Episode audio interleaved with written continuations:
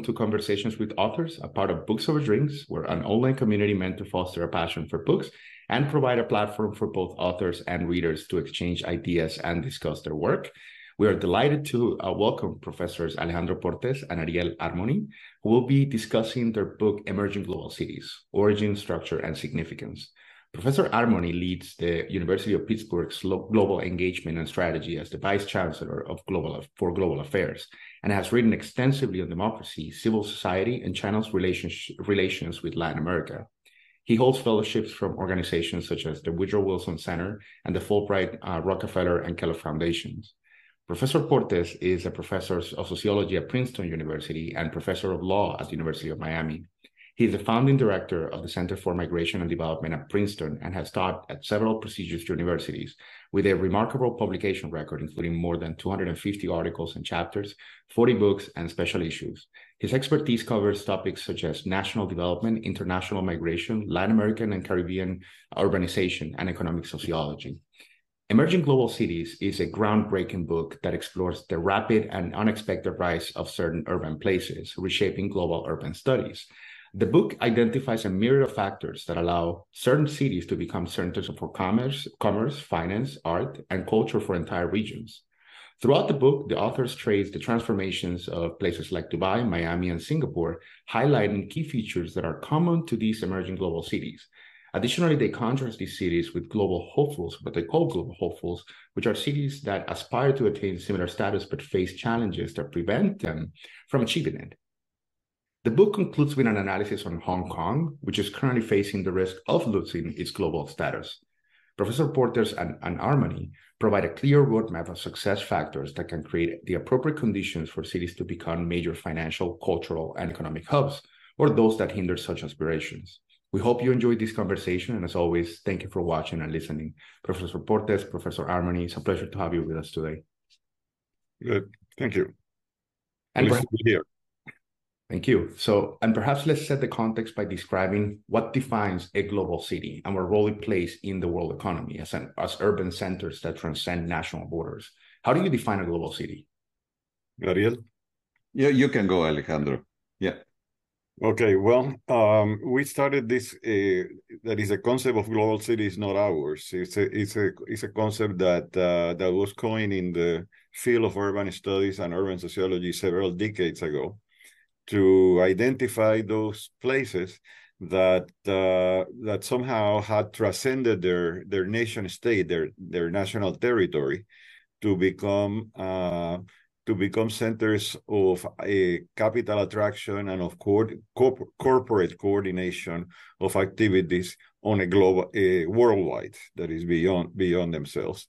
It turns out that the complexity of, of the world in which we live today is such that while um, production of uh, goods and even uh, and even the commercialization of goods can be decentralized uh, in many countries and so on, the decisions to uh, produce certain things, to market them, to the financial decisions to support particular enterprises or particular countries and so on are generally not so decentralized because they re, they require intense interaction between the the the movers and players that have a global that that have a global status that are that are important enough. The managers of the that is the CEOs of major corporations of major banks uh, the uh, the leading political officials of important um, countries and so on. And so it's not surprising that while other economic activities can be decentralized, decision making and coordination on a global basis cannot. They have to be centralized. And the places where these actors, these key actors, meet on a regular on a regular basis, where they interact with one another in order to make decisions that affect us all, those places are the global cities. And in the and that uh, these are not they are not very many. That is uh, at the time before we started invest that is doing this book there were there was a consensus that there that in the in the world economy in general there were only three new york london and tokyo and they were that that that is you know New York is called the capital of the world all the time, and London play a similar role.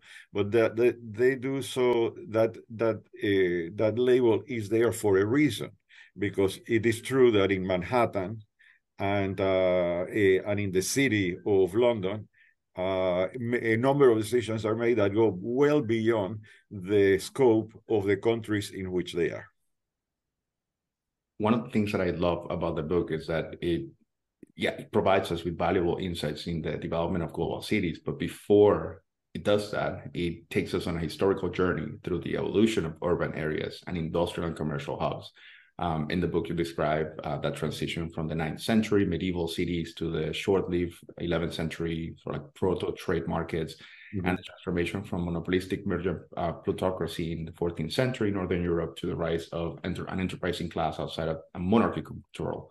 And later, revolution, the revolutions in the 17th century, which led to the emergence of a new industrial proletariat. So how which is fascinating by the way so how does understanding this historical context has help us better comprehend the factors that have shaped the formation of global cities today well let, let me take that and then pass a, a password to to ariel um, i think that that that that chapter that you read and i appreciate very much tries to serve an introduction uh, in broad strokes to the interaction between uh, cities and capitalism because actually the, the world economy in which we live to, in which we live today did not exist forever. It was uh, it was created in Europe in, the starting in the 10th century after the the Islamic occupation of the Mediterranean and the reaction to that in the Crusades. So the book that is this chapter traces for you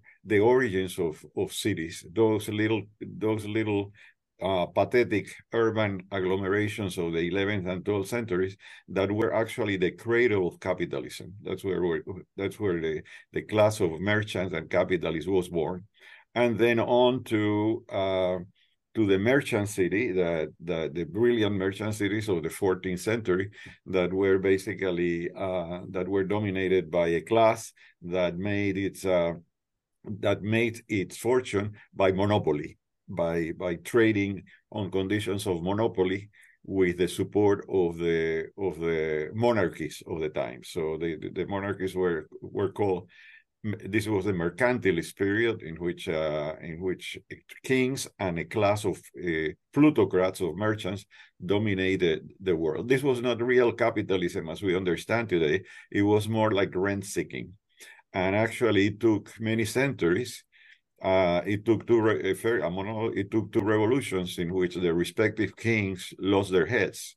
Uh, first, the the um, Charles I of uh, eh, of England, and then uh, Louis the XVI of France, to bring about eh, the radical transformation of the system and of the role of cities, namely the rise of uh, free market capitalism the, and the rise of the industrial bourgeoisie that proceeded to organize um, the that is the economy on the basis not of monopoly and uh, of, of, monopolies and so on of, of trade, but of industrial production. And that industrial production, of course, was concentrated in the cities. That's where the workers came and where capital invested their money. So you had London, Manchester, uh, Birmingham, and so on in England, and then you have in the, in the American Northeast all the cities that we know: New York, Cleveland, all the, that is all the way to Pittsburgh, Chicago, and so on. And at, at the time, Jairo, it was uh, the, sense of many people that the industrial city was it. That was the end of the of the evolution of urbanization in the world. The, the industrial city was the prototype of what modern cities will be at the most advanced form of association and of relationships in the world it did not it did not happen that way. And the, the chapter goes on to say that eventually um, these many of these cities became deindustrialized because of the ceaseless conflict between capital and labor in them ceaseless strikes and the increasing cost of labor and so on. So one of the the, the solutions of uh, that was worked out by the dominant classes under capitalism to this ceaseless confrontation and so on was essentially to decentralize production. The, the, the, the easier way of dealing with uh, striking workers is to close the factory and uh, those factories did not clo- did not disappear. They went to Mexico, they went to China, they went to the most remote confines of the world. So that production today is decentralized. I just brought myself a new intelligent phone produced in Vietnam uh, all completed there. It's not that the Vietnamese scientists and, te- te- and, and, technologists developed that phone. The, what is in that phone, and, uh, and that was that was developed in Silicon Valley, which is a difference in the cent- in the centers of capitalism. And so, as in industry and commerce decentralized, there was an increasing need for decision making and coordination to centralize. And that's whereas New York today does not produce practically anything. If you think New York is not an industrial town, doesn't produce. What does New York produce? It produces symbols. It produces ideas. It produces derivatives. Wall Street produces derivatives that are bought and sold. It produces mental products and ideas of that sort, which is uh, that what characterizes uh, what we see as characterizing the present world, both the the rise of this symbolic culture where these ideas and so on are more important than the actual products in which they are embodied eventually and the fact that that cities have come to emerge cert, certain cities have come to emerge as coordinating all these complex of activities in the world today. And um, that then we have the traditional global cities still in place but our contribution to this uh, literature and to the and to containing is that in addition to the established global cities, now there are new ones that have come out in particular regions of the world. I leave it to I leave it there to Ariel. And so, Jairo, what what I would like to to add is is that uh, um, one of the fascinating aspects of uh, tracing the the history of cities is that uh, it is telling us that uh, um, unexpected things happen. Um, uh, that is, uh, we we cannot predict uh, what's what's going to be the future of cities. Uh, if we think about, if we for a second imagine that we are living in the 20th century, in the second half of the 20th century, it would be, I think, virtually impossible to think that Dubai, Singapore, and Miami uh, were going to become what they are today. Uh, I I think that no one would have bet on on that. Um, that's one important element. The second is that uh, uh we continue to see uh, various uh, and new aspects and impact of capitalism. Of course, a major one now is climate change, and and later on, I'm sure we will have a, a chance to touch on that. That climate change is definitely one of the most important factors uh, uh, affecting the future of these cities and cities around the world. Um, so this is uh, it's a story in flux, and uh, and and and these emerging cities are, are really cities that uh, that um, provide a, a, a new a new approach to think about how cities evolve. Fantastic, fascinating. No, now, while there may not be a one size fits all approach, your book does provide a clear map of those elements through su- the success stories of places like Miami, on unlikely places like you said, Singapore, referring to the challenge and referring to the challenges that um, other place, other cities are experiencing at the moment. But I wanted to focus about some of what um, some of the specific situations in these cities or these places. Let's talk about Dubai you start the chapter on Dubai, not focusing on the economic success of the global as a of this global city um, that this uh, global place has achieved after the 90s, but instead you refer to the challenges it faced, uh, such as the um, after in the wake of the 2008 uh, economic crisis and the recent postponement of the 2020 Expo um, due to the pandemic. How has so how has Dubai managed to navigate these obstacles and maintain its status as a global city? I think that Dubai, uh, which is, um, I think that in, interestingly, one of the origins of the book, at least in my case, was by by by the fact that I was teaching at uh, at the campus of New York University in uh, Abu Dhabi, Abu Dhabi is about an hour away from Dubai. So it, it gave me the opportunity of visiting Dubai uh, often, which is uh, far, far, it's only an hour away. And the idea struck me of a similarity in the skyline of Dubai and that of Miami. They they they seem to share this kind of uh, there is all these enormous buildings concentrated in a small space and so on.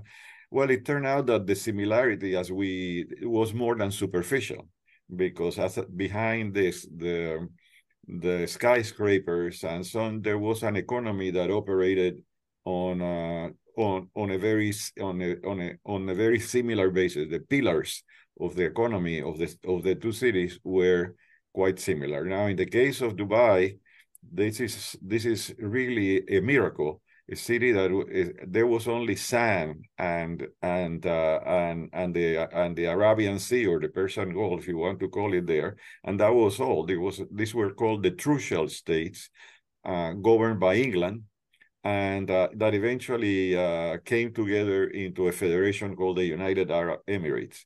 Each also of them is relatively independent. Dubai is not a democracy; it is an autocracy ruled by a sheikh, uh, a, a, family that has ruled as as sheikhs from the time from time immemorial.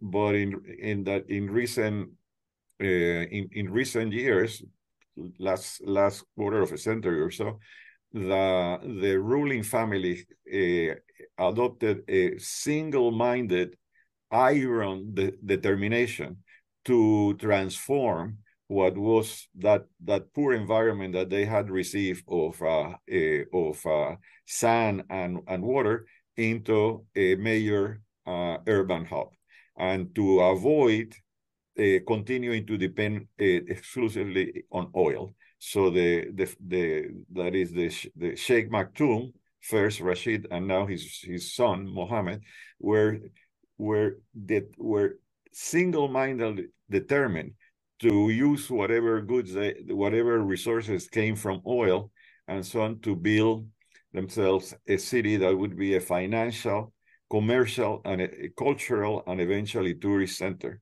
and actually they've uh, they they did it. It's it's an it's a it's a story of a charismatic leader uh, is achieving his goals in a in a ruthless manner. I mean, this is not a democracy. This is rather ruthless, but achieving it and producing in Dubai uh, th the three conditions that we identified in each of these three successful cities. First, it's a, a it is a, that this, the, the bureaucracy is immune to corruption. This that is uh, Dubai. You can do, do business in Dubai very easily because there are no corrupt officials. They would be severely punished. There is a, a very efficient bureaucracy. Second, somehow they they managed to transform the legal system, which was inherited from the eighth eighth century Sharia law uh, in Islamic, and transform it into the a, a British-like legal system for the protection of property, and uh, the, that is that is in Dubai a private property, and private investments are ex extraordinarily safe because they operate on the model of British common law. And they then the Sheikh created an international banking center, which is the largest in the region and to which everybody uh, comes. So that create that, that what that did is the, it created trust among investors, uh, both corporate managers and private wealthy people, that this was a place where they could park their money, they could make their investments, and with confidence that they would not that they would not disappear or be confiscated by a political uh, revolution next day all those apartments, all those condominium towers in, that that you see in Dubai, the skyline, they are not they are not marketed to locals. The Emiratis cannot buy those. They are marketed to rich Indians, Pakistanis, Chinese people around the Middle East that live in countries of great political uh, instability.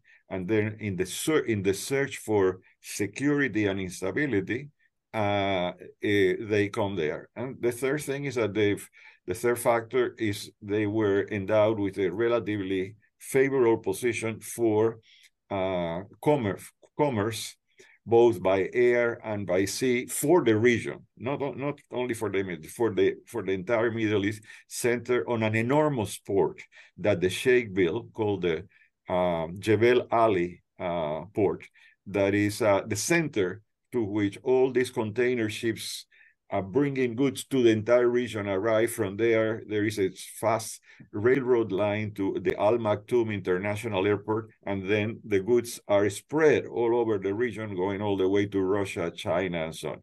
So commerce and co uh, long distance commerce, finance and banking, and lastly tourism that I have not referred to, that the Sheikh uh, cultivated assiduously in the last decades were the were the three pillars in which the Dubai economy has grown.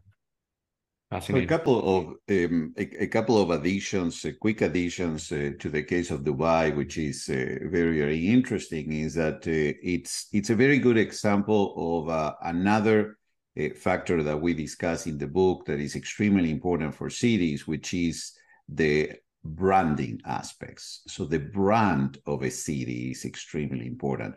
Dubai is constantly and has been constantly um, challenged by competitors, competitors in the region, competitors in the United Arab Emirates, and uh, so it it has to um, find new ways to position its brand all the time. So from um, the um, Expo Dubai um, uh, to the new Museum of the Future. Um, uh, Dubai is a place where it's all the time trying to create um, sort of that uh, that that new thing that that attracts people. Uh, if you think about it. Uh, Dubai is not a place that produces, for example, technology or innovation. So why you know why are they talking about what is the future for all of us uh, um, they are not producing in a sense as we were talking about earlier, concrete things or even ideas uh, in terms of new technology. But from a brand positioning, it's a brilliant, brilliant move to create that museum and attract people from all over the world and particularly from the region to come and say, let's come here to imagine together what the future of the world, not the future of Dubai or the region, what the future of the world will look like. That's one thing. This is the other thing that uh, um, at least I want to touch briefly is that the case of Dubai as this autocracy, but a very strange place uh, that tries to um, create a, an environment that is attractive to expats because essentially that that is you know the core the core of of of the population and the economy um, has has um, uh, uh, tried to to uh, on the one hand uh, create a sense of freedom and a sense of possibilities for people with higher level of education, going to services, etc. And then, of course, uh, you know, as Alejandro was mentioning, attracting migrants who are going to work in basic industries such as construction, um, uh, where the conditions are conditions of high levels of social control, um, very minimum uh, level of freedom in terms of what they can do. Um, and at the same time, the city has been working on focusing on one important goal. They want to create the first city in the world with zero crime. But they are doing that by implementing a very sophisticated system of surveillance. So they're attracting people who say, you know, I really want to go to a city. I want to live in a city where there is absolutely no crime. And I don't care that they are watching me every single second. Um, so these are the kinds of um, of, of uh, things of contradictions uh, that we are going to start seeing in cities around the world as well. That's that's something that I found quite compelling about your about your study and about the book itself is that you spoke um, a moment ago um, about the aspects such as um, the uh, a tight grip on corruption that happen in these places, and um, like how I mean, in the case of Singapore, um, perhaps pivoting to Singapore, where you have the the ruling People's Action Party that has a significant control over the internal infrastructure and political decisions, and in the case of Dubai, where you have this um, hereditary power structure and very centralized decision making.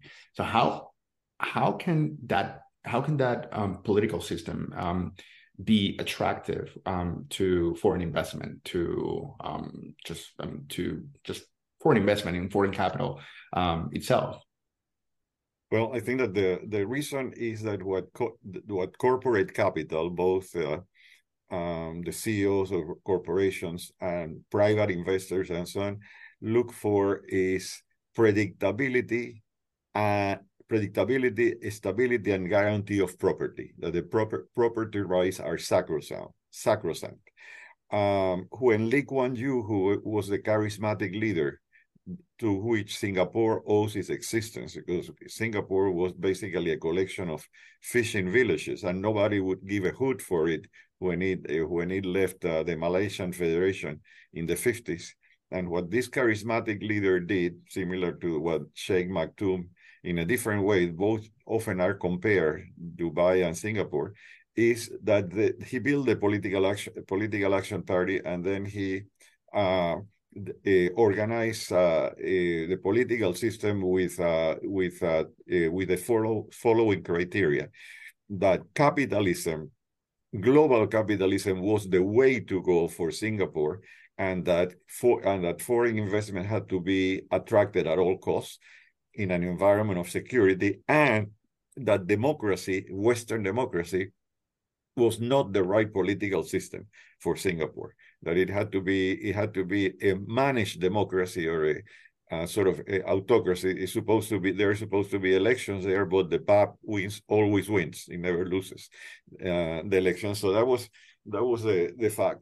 But I think that the the fact of the matter is that what investors and uh, and corporations look for is this element of security, predictability in the long term, and a, a very positive attitude toward business in general and toward toward capitalism, which you can see.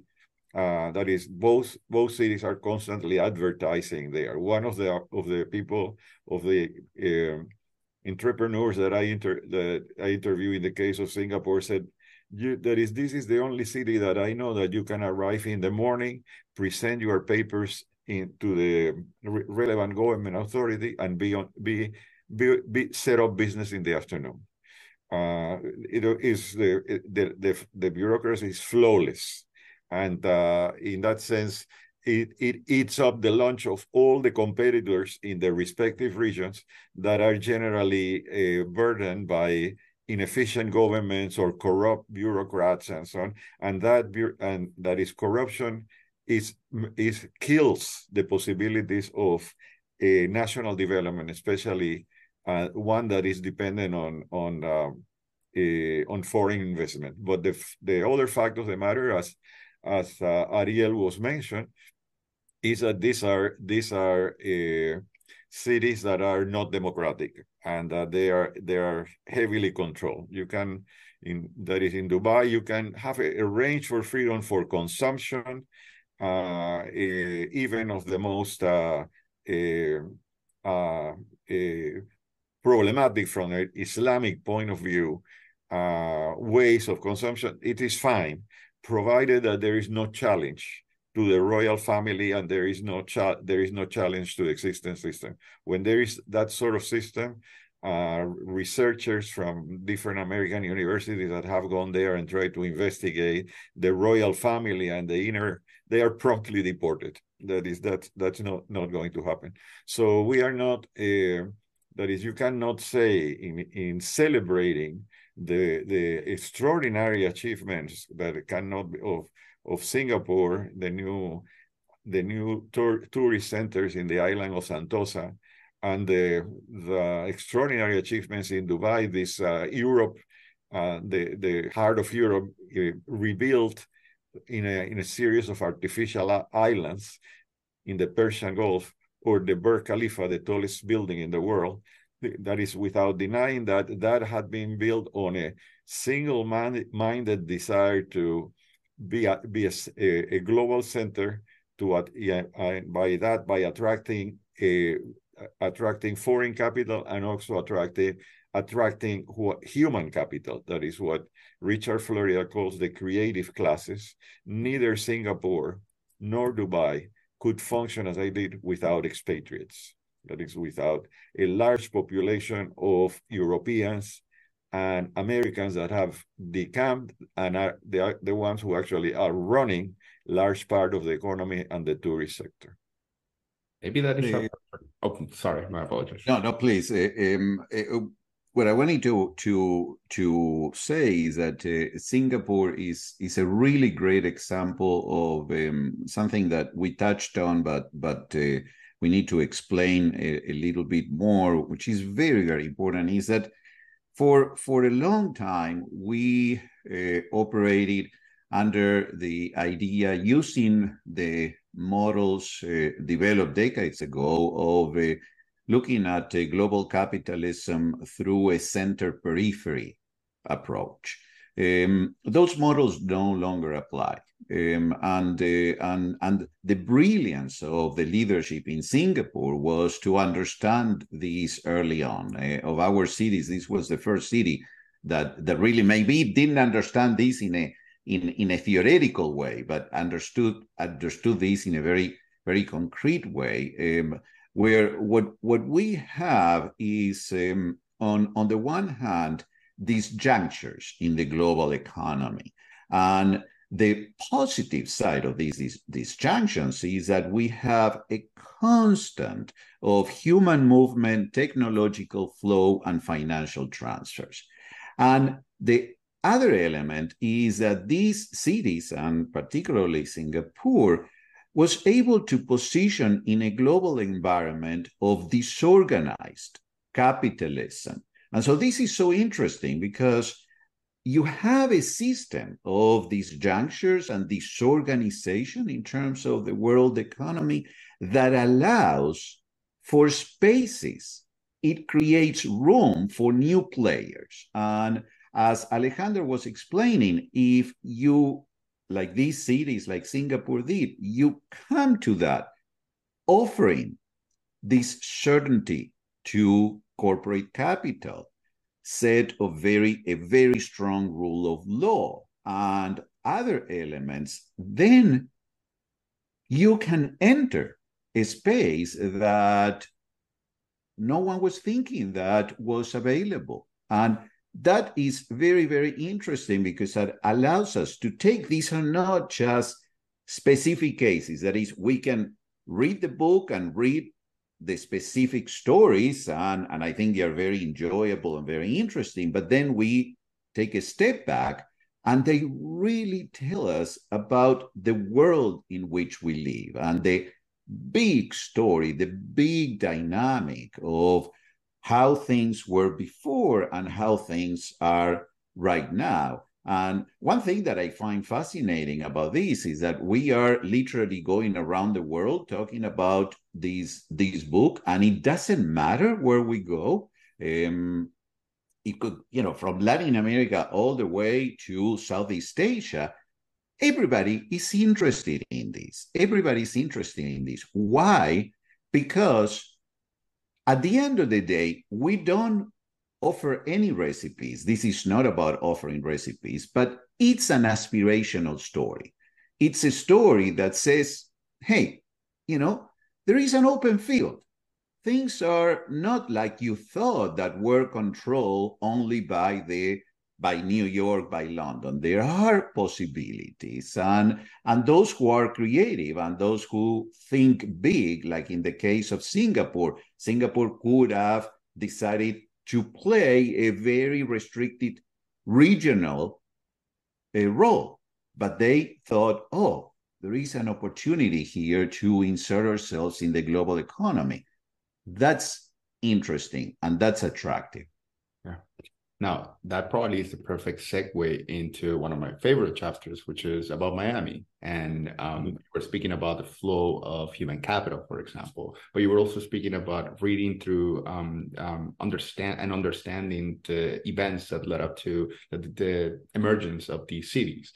In the case of Miami, it's quite different from places like Dubai and Singapore, uh, where, as you described it, um, is not necessarily a direct influence of decisions made by centralized authority, but instead there was a series of events that led to a the emergence of these from the Cuban Revolution, which played a crucial role in transforming Miami. So, how what what is it, what is the story of Miami, and how, what are the events that led up to becoming a financial center or a, a, a global city? Well, that Miami was uh, always the, the the leaders of Miami, the all Anglo leadership of Miami kept talking about Miami being the capital of the Americas, but they never acted on it. Uh, basically, the, the the the local leadership was interested in in attracting tourists from New York and Boston, and we um, and the role of Miami was limited to that of a winter resort. Um, the president of the Knight Foundation uh, in an interview that is uh, about this book said that there were three things that transformed Miami back in the 50s. One was uh, the, the, the jet propellers, the propulsion, propulsion. The other was air conditioning, and the third was the arrival of the Cubans. That is expelled from the from the Castro Revolution. The the jet jet transportation put Miami on the reach or two hours or two or three hours away from the entire hemisphere. Uh, air conditioning made it possible to live uh, to maintain the city year round, not only in winter. And uh, what what uh, what what the Cuban government did in expelling the expelling the the, the managerial and financial talent uh, from Cuba in Miami was to create a a, a very tight coordination of human capital, of actual of experience in banking and finance that uh, uh, whose leaders, such as Felix Ryler, Luis Botifoll, Aristides Sastre, uh, the names that are not necessarily known, generally known, but they played a vital role because they saw the geographical position of Miami in the center of the. They saw clearly, and instead of turning north as the as the prior leadership had done. It turns out they, they they went and actually traveled to Latin America and the Caribbean, persuading wealthy investors and banks that uh, that Miami was the place to to be and invest. Why keep going to New York to deal with uh, with Anglo distant Anglo bank, bankers who did not speak Spanish and were and going in the when you can come to Miami is warm you can do business in your language and and guess what? The judicial the legal protections are the same. That is you can invest here uh, the that is your your wealth and you can uh, and you can set up your your corporation because the law protects private capital the same way the American system does. In a, in that there there is a parallel with the other two, but of course within a, within a a democratic system, which makes it still more attractive. People, I think, that feel investors from abroad and even tourists feel feel, I would say, in my experience, more comfort more comfortable in Miami than in Dubai or Singapore because in Dubai and Singapore you always have to be looking over your shoulder uh, and be sure that you cannot you cannot trip under under something that it is. Whereas Miami is more relaxed because it is uh, actually a, a democratic system. But the key actors were not uh, were not a political charismatic leaders of a dictatorial sort. There were none. Actually, the, the, the dictator was in Cuba, and he was the one who expelled. And that was the original wave, the creation of those banks that now are that are the predecessors of what exists today in uh, in in Brickell, which is actually one of the largest financial centers in the East Coast, Wall Street, and then in Brickell, the, the banking concentration in Brickell is amazing, and it is one of the major pillars of the Miami economy.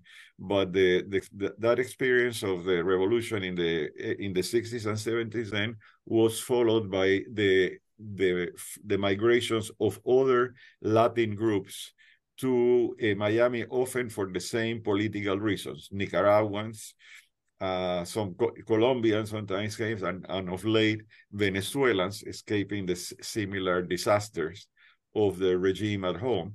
So uh, one one mayor of Miami that we interviewed for the for the study said Miami has to erect a monument to Fidel Castro because th that is the the the the the rise of this city is due to the misfortunes that have that that have visited our unfortunate countries one after another in the region and the insecurities that existed and therefore not Miami became the point to invest, the point of security, the point to relaxation, and the point to do business, so that people in the business people in different parts of the region, when trying to coordinate things, often do not travel to each other's capital, but meet to but meet in Miami.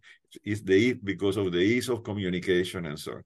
And lastly, so to maintain the symmetry with the other two, why we that those were the three cities that we identified as emerging global.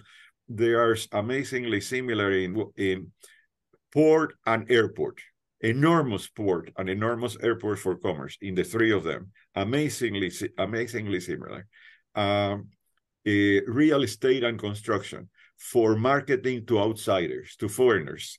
In the in the case of Miami, mostly Latin America, of late Russians, in the case of Dubai, uh, the Middle East, in the case of Singapore, all Asia, India, and so on, uh, eh, and eh, eh, and tourism, which of course is Miami re re reason for being for always, but had been also developed in all three. So that is the the super the similarity that I saw when when visiting Dubai uh, a decade ago say it's just like Miami, and the similarity that that some people, some several people remarked to us when we visited Singapore. They said it looks just like Miami.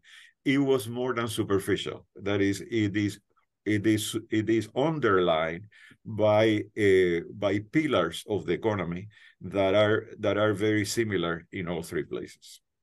Fascinating. The the the, the the story of Miami is is is uh, has really different dimensions um, because uh, as uh, you know as as immigrants from Latin America to the to the U.S. Uh, there is a, a, sad aspect of all this is that uh, that that that the the genius of uh, those leading the transformation of Miami, as Alejandro explained, was to really, in a way, um, in, in, a fair way, uh, take advantage of a, a space there uh, for um, you know people who wanted to do something with their money uh, in Latin America. A very important aspect of these emerging global cities is that these are not global broadly global, but they are global within their region. And for Miami, the region, of course, is Latin America. So so it's there is a sad aspect of it where we see the emergence of the of the city uh, uh, to a great extent thanks to the failures in uh, many of the countries in Latin America. Now, a more optimistic side of it is that um, we um, we we wrote a previous book on on Miami that was the book that led then to think about this concept of emerging global cities is that it is possible that Miami will be a city that will have a tremendous impact in in in various aspects from politics to uh, culture, uh, economics uh, in the United States. Uh, it is a new type of Latino Latina city. It's a it's a completely completely different case than than cities in and the examples in California, in Texas, etc., on the East Coast.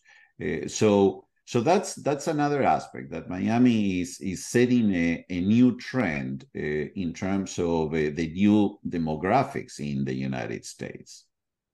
Now you spoke about some of the. I mean, before Miami, there were uh, some global hopefuls in the case of New Orleans, uh, which was at uh, once a commerce hub in the 1800s, but certain elements set the conditions for a shift in population and and and a declining population.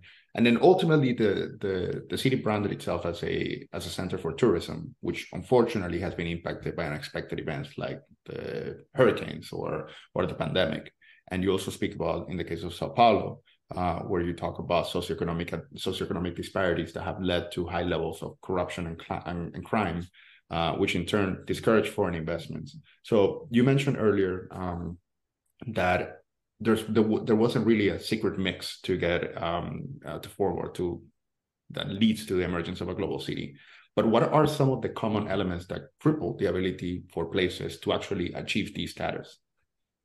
Well, I, th I think that the I, I, as I mentioned before, Jairo, uh, a, a, key element a, a, key element is is corruption. government corruption is a killer, is a weakener of institutions, and it is and uh, and what uh, the test that we used to try to identify or differentiate that is these emerging global cities to to ones that that were hopeful and but that that are not doing is somebody uh, some a corporate manager or some or some wealthy investors that wants to go and park their money uh, in a place that is predictable and safe where are they going to where are they going to erect their regional cap their regional headquarters for latin america or their regional headquarters for asia? In sao paulo or in shanghai you have that is the that doesn't make any sense because the that is the corp- corporate managers and investors know that they are in those places one inch away from a political upheaval that can do away with all their plans and can take away their their fortunes there is no certainty uh, there is no certainty in the institutions there is a, there is both corruption and political. That's what ha- is had been happening in Hong Kong.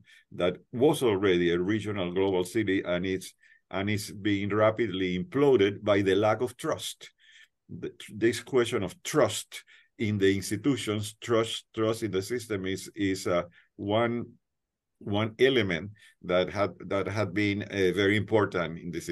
And you can say comparing Miami and New Orleans, well, New Orleans is also part of the United States. It shares the same legal system and the same and the same uh, protections. It was also it it was one several steps ahead of Miami in the in the in the 19th century, where it was the third largest capital, third largest city in the United States before the Civil War, and uh, and could have been and actually was a magnet for attraction for uh, for Caribbean Caribbean immigration at the time. Not many people know that the first the first expeditions to uh, to liberate Cuba from Spain departed not from Florida, but from New Orleans. At that time, and much of the Cuban sugar industry, the technicians and engineers studied at Louisiana State University.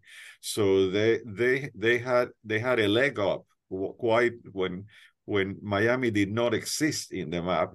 New Orleans was already an established city. What killed it and led to a century, century of decline was the, the fact that the single-minded uh, concern of the of the urban leadership of the area with issues of race, uh, with maintaining the, the hegemony of of uh, of the white elite over a, a large liberated black population, fighting the efforts of the union to bring about greater equality between the races, issue that is investing all energies in, in uh, maintaining a class and racial urban order. So uh, instead of looking abroad, uh, like the Cuban exile leader, Cuban exile bankers, looking to Latin America, this is they were they were very much uh, concerned with issues within the within America and particularly within the global South, and that's why New Orleans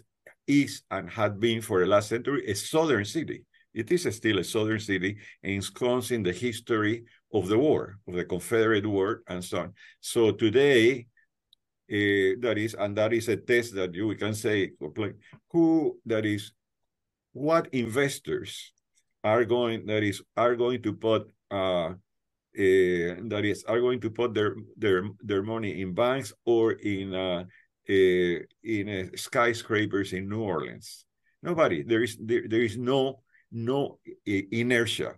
Uh, when when things go turn uh, south in Miami, in South in Latin America and the Caribbean, for one or another reason, which unfortunately happen to be relatively often, uh, off, often the leaderships or the people who have wealth said, where we have to get out of here. Where are you going to go?